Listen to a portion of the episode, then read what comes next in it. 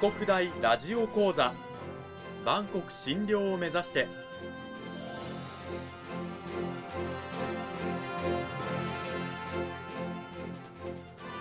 番組タイトルにある万国診療とは世界の架け橋を意味する言葉です。この番組はアジアの十字路に位置するここ沖縄にある沖縄国際大学で日々どのような研究や教育が行われているのかを発信していく番組です。案内人はラジオ沖縄アナウンサー小橋川響が務めます。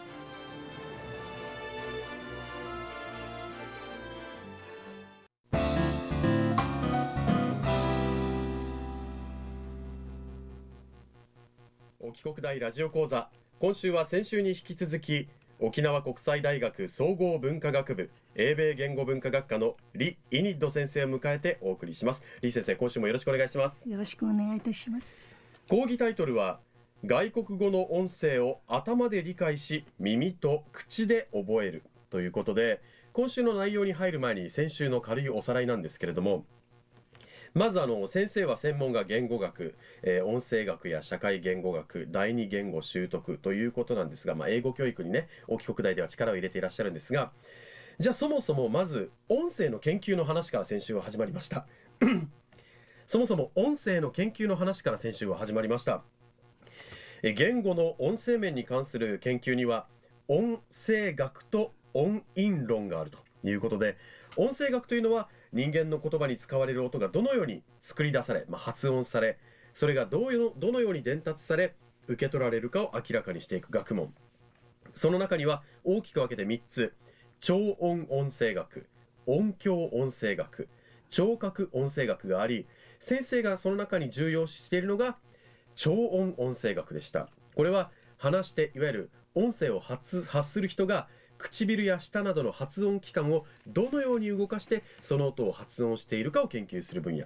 なぜこれが重要なのかというとやはり我々が外国語に接するときに母語としている言葉とは違う発音、まあ、アクセントがあったりして、えー、それがどのようにして発音されているのかそれをどのようにして我々は聞き分けるのかというようなことに関わってくるからだというようなお話でした。でまあちょっと脇道にそれた話としては日本人はなぜ英語の発音が苦手なんですか？という話をした際にじゃあ英語とねこうスペルが似ているスペイン語とかああいった外国語を話す人はじゃあスペイン人は英語の習得が楽だったりするんですか？みたいな話をすると全然そんなことありませんと。日本語と中国語が似てると思いますか？という話をしててうんっていうそれは確かに日本人が中国語を学ぶのあは簡単でしょ？って言われるとそれは違うよっていうのと同じですっていうような話もしていただきました。それを踏まえた上でさあ今週はですね実際に先生が学生たちに英語の指導をしている際にどうやって彼らの苦手意識を克服して第二言語としての英語習得を助けているのかという話に移っていきたいと思います。なかなかとした説明になりましたが。さて李先生そもそもあの第二言語いわゆる英語のですね習得にはじゃあ我々インコとかオウムのようにこう真似してればねあの習得って早まるものなんでしょうか？そうでもないですね。違いますか？そうですダメなんです残念残念ですが。どどどうしたらいいんでしょうか？あのインコやオウムは本当に聞いてあまり分析してないと思いますね。機械的に繰り返すだけで、うんうん、しかも実際はちゃんと発音できてない音もいっぱいあります。あ、そうなんですか、インコやオウム。うん。で人間はもう会話のために、まあ、インコは会話のためじゃないですよね、うん、私たちは会話のためにあの音声を習得しますね。だから音声を習得する時にやっぱり誤解を与えないようにちゃんと正しい発音を学ぶことがすごく大事です。うん、であの外国語の音声を学ぶ時に必ず自分の母語の音声の影響を受けていますので、はいはい、あのまあ、そのせいかちょっと聞き取れない部分とかまたはうまく発音できない音もありますね。確かに具体的な例としては先週も出ましたが日本人だと L と R の違いがわからないから同じラリルレロで喋ってしまうとか TH の「ス」と S の「す」が一緒なんだけど「さしすせそ」でやってしまうとか。そうですね。そういうことですよね。そうですね。でそのせいで聞き取りもできないその発音が。そうです。具体例としてはどういったものがあるんでしょうか？あのえ例えばカタカナで覚えた言葉。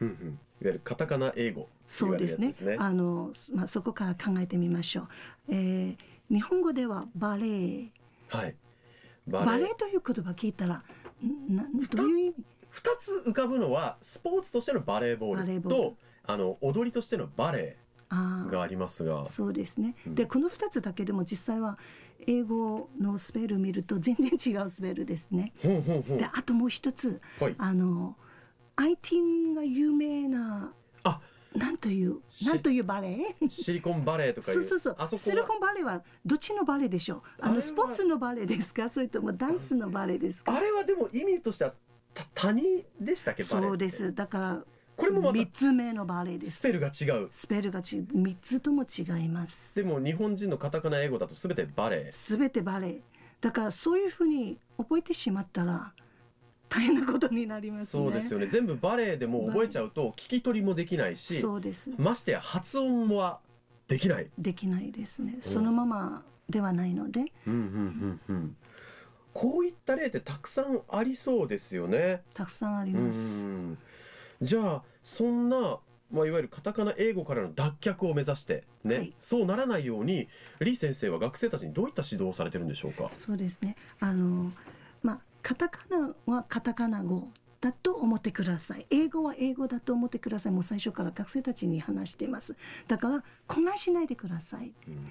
であの、えー私が担当している Pronunciation Workshop という授業で最初に必ずやることがあります。